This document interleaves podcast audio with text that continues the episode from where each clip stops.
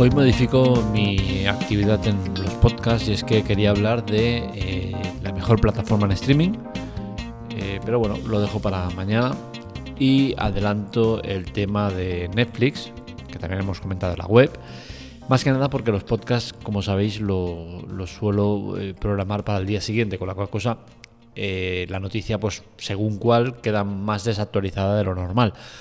pero tengo que darle prioridad a la web, que es la que da de comer, y el podcast eh, dejarlo un poco retrasado para evitar que, gane posiciones respecto a la web. Y bueno, y el tema de Netflix eh, ha estallado, no me sorprende. Los que sigáis la web eh, ya sabréis que en muchas ocasiones hemos hablado de Netflix, de cómo estaba cambiando el rumbo, cómo las cosas no estaban yendo lo bien que deberían ir y, lo malo es que ahora pues han salido los números, ¿no? Y cuando salen los números y son públicos, pues al final pues el castillo de naipes se cae, ¿no? Y es lo que le ha pasado a Netflix. Y le ha pasado principalmente por una cosa, y es que es una empresa que cotiza en bolsa y como tal, pues está expuesto a la especulación, a los accionistas, a sus, a sus prisas, a sus ansias. Y eso quizás es la peor de las noticias, y es que como en todas las, grandes empresas que tienen accionistas, pues a la que la cosa empieza a ir un poco mal, pues se ponen nerviosos. Pocas hay que, que no pase eso, pocas al estilo Tesla, ¿no? que ha estado durante muchos años a pérdidas y, han estado tan tranquilos porque sabían que era una empresa que iba a ser rentable. ¿no? Pues en Netflix no pasa esto y el que de un año a otro, en el mismo trimestre, hayan recaudado 120 millones menos, pone nerviosos a los accionistas y más cuando eh, se refleja una pérdida de más de 200.000 suscriptores. Entonces cuando esto pasa, pues los accionistas se ponen muy nerviosos y especialmente cuando ven que, sus, acciones en bolsa caen un 28%. Esto eh, lleva consigo un problema y es que exigen medidas a corto plazo, eh, medidas que, que revivan la empresa o que al menos eh, supongan algún cambio. Y lo malo es que estos cambios, pues quizás no son buenos, sino todo lo contrario, son aún peores, ¿no? Y, ya han ido saliendo algunos de estas posibles soluciones a corto plazo. A corto plazo nos referimos a unos dos años vista, ¿vale? Puede ser que sean unos meses, en un año, en dos años, pero más o menos en un plazo establecido eh, en ese periodo. Y, bueno, uno de esos cambios pues podría ser el, tema de, que llegara publicidad a la aplicación. ¿Cómo llegaría? Pues posiblemente al estilo Movistar.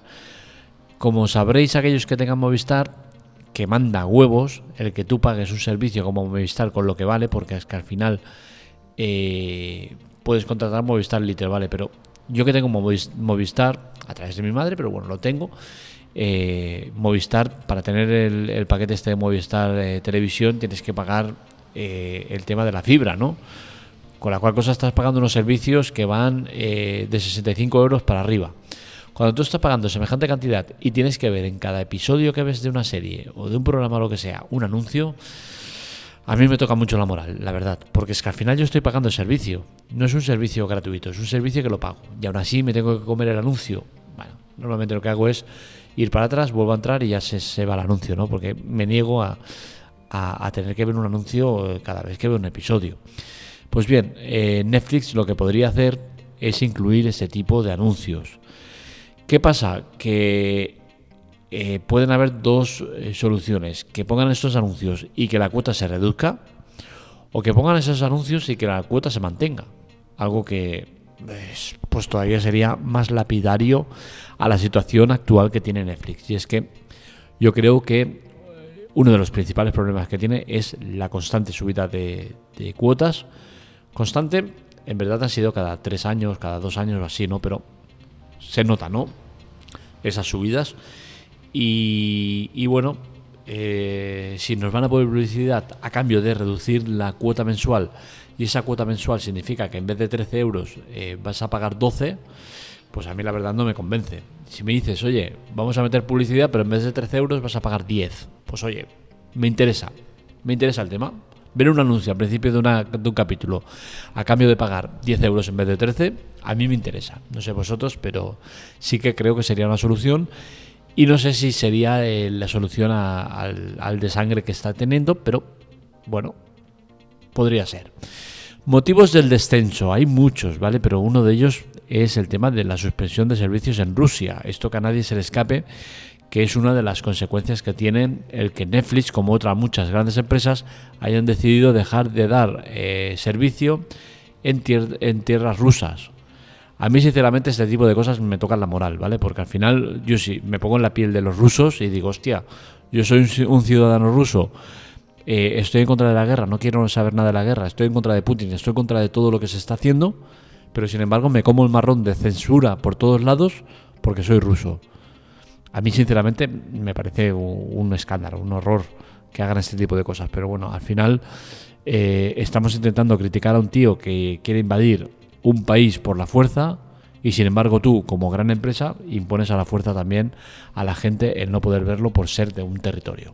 Increíble, ¿no? Pero bueno, el tema está en que esa interrupción en tierras rusas ha supuesto que Netflix dejara de dar servicio a más de 700.000 suscriptores. Evidentemente, a estos suscriptores entiendo que no se le va a cobrar la cuota, con la cual cosa es parte del follón por el cual estás ingresando semejante cantidad de dinero menos. Pero que no se use como excusa, ¿vale? Porque ellos mismos, y me parece bien, asumen que eh, la aparición de plataformas como Disney y Apple les ha hecho mucho daño. Y esto es una realidad y hay que asumirlo como tal. Incluso a esto le podemos sumar también HBO Max, que ya no es HBO y, las carencias que tenía esa plataforma. Ahora HBO Max tiene carencias, pero es algo mejor, ¿no? Con la cual cosa eh, Netflix se encuentra eh, con eh, que llevaba años siendo la reina del mambo sin que nadie le hiciera sombra o nadie le pudiera hacer la competencia.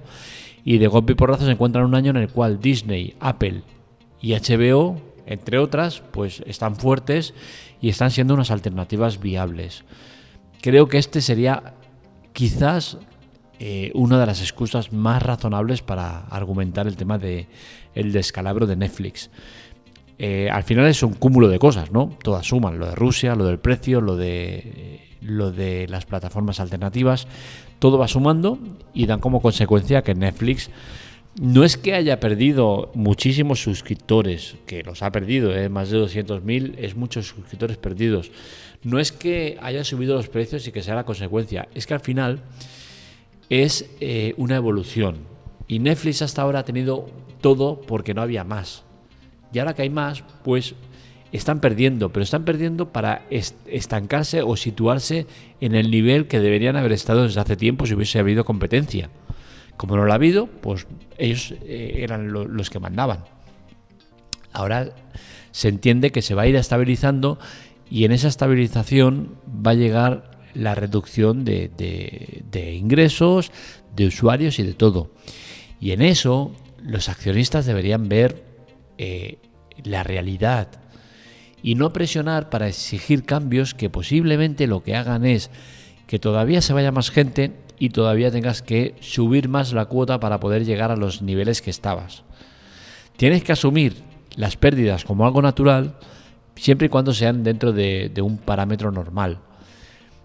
Y si estos 200.000 usuarios que ha perdido en lo que va de año son el reflejo de, esa estabilización, hay que asumirla como tal. Y no hay que volverse luego a implantar posibles soluciones que quizás no lo sean. El tema de las cuentas compartidas en Netflix es otra más que se suma al carro de despropósitos o cosas que pueden ayudar a que eh, pase lo que pasa. Y de nuevo, Netflix creo que se está equivocando. ¿Por qué? Porque al final estás ofreciendo una plataforma que la mayoría de gente está en la, de, eh, en la del medio, que sería la que son 13 euros por dos pantallas. ¿Qué sucede? Pues que mucha de esa gente no sabemos el tanto por ciento, un 20, un 30, un 10, un 40, no sabemos. Eh, comparte cuenta con un familiar, con un amigo, con lo que sea. ¿Qué sucede? Pues que Netflix ha pasado de qué bien, qué bonito, que nos alegramos de que la gente comparta, a decir, hostia, esto es un problema. ¿Por qué? Porque ha visto reducidos sus ingresos. ¿Es el problema? Yo creo que no, porque al final, eh, si tienes 200 millones de usuarios y otros 100 los tienes porque están compartiendo cuenta, al final tienes 300 millones de usuarios.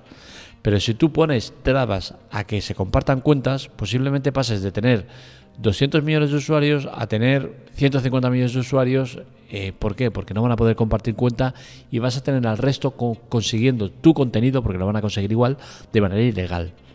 Al final tienes que valorar si te interesa más el que 300 millones de usuarios vean tu contenido, siendo 200 de manera legal y 100 de manera compartida, o si prefieres tener 150 millones de usuarios y que 150 eh, más lo vean de manera ilegal.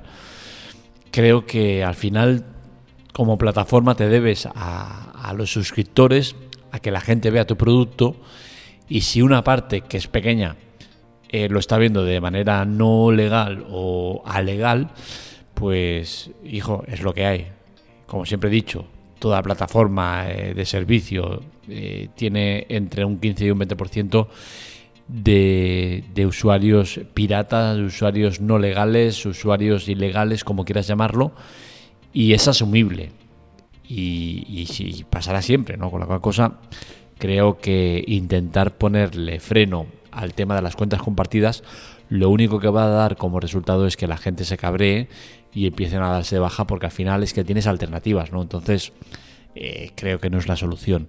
Al final, eh, el tema de las cuentas compartidas, eh, yo siempre he dicho lo mismo. Creo que el problema es más en las cuentas falsas y robadas.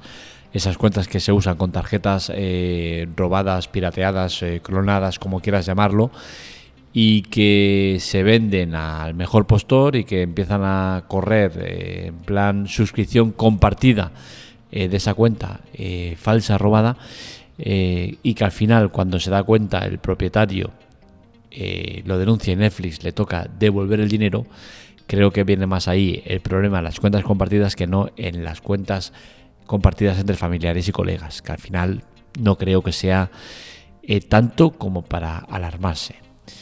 Eh, localizar las cuentas compartidas, pues se supone que Netflix está haciendo mucho hincapié en el tema de, localizarlo y controlarlo. Sinceramente, espero que no hayan puesto todavía el sistema en ejecución o en prácticas, porque desde luego yo he iniciado servicio en nuevos equipos, estando en Barcelona y me han llegado alertas de inicio de sesión de Madrid, Sevilla, eh, Galicia, eh, Navarra, en sitios dispares que, tengo claro que no han sido pirateadas o no han sido eh, de colegas ni nada, porque no comparto la de Netflix con nadie. Pero creo que es eso, ¿no? Que si tú vas a localizar las cuentas compartidas y usas un método tan malo como el que tienen ahora, mal vamos, ¿no? Me hago mía la situación que está atravesando Netflix porque creo que es un reflejo, en mi caso, de lo que está pasando, ¿no? Y es que eh, nunca había estado tanto tiempo sin usar Netflix. Llevo, creo que, un par de meses sin usar la plataforma. incluso me estoy planteando el, dejarla temporalmente, ¿no? ¿Por qué?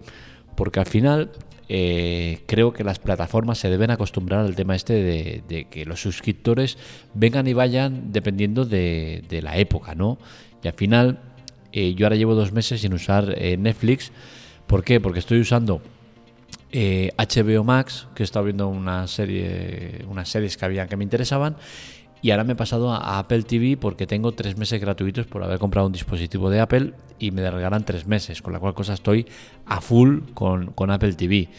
Y al final yo creo que las plataformas se deben acostumbrar a esto, ¿no? A que eh, durante todo el año, pues tengas unos meses que tengas al usuario, luego se vaya, luego vuelva, dependiendo del contenido que pongas y de la calidad de contenido. Porque al final, no nos engañemos, si Netflix está de capa caída, es entre otras muchas cosas porque el contenido que está poniendo no es adecuado o no está a la altura de lo que se espera de ellos.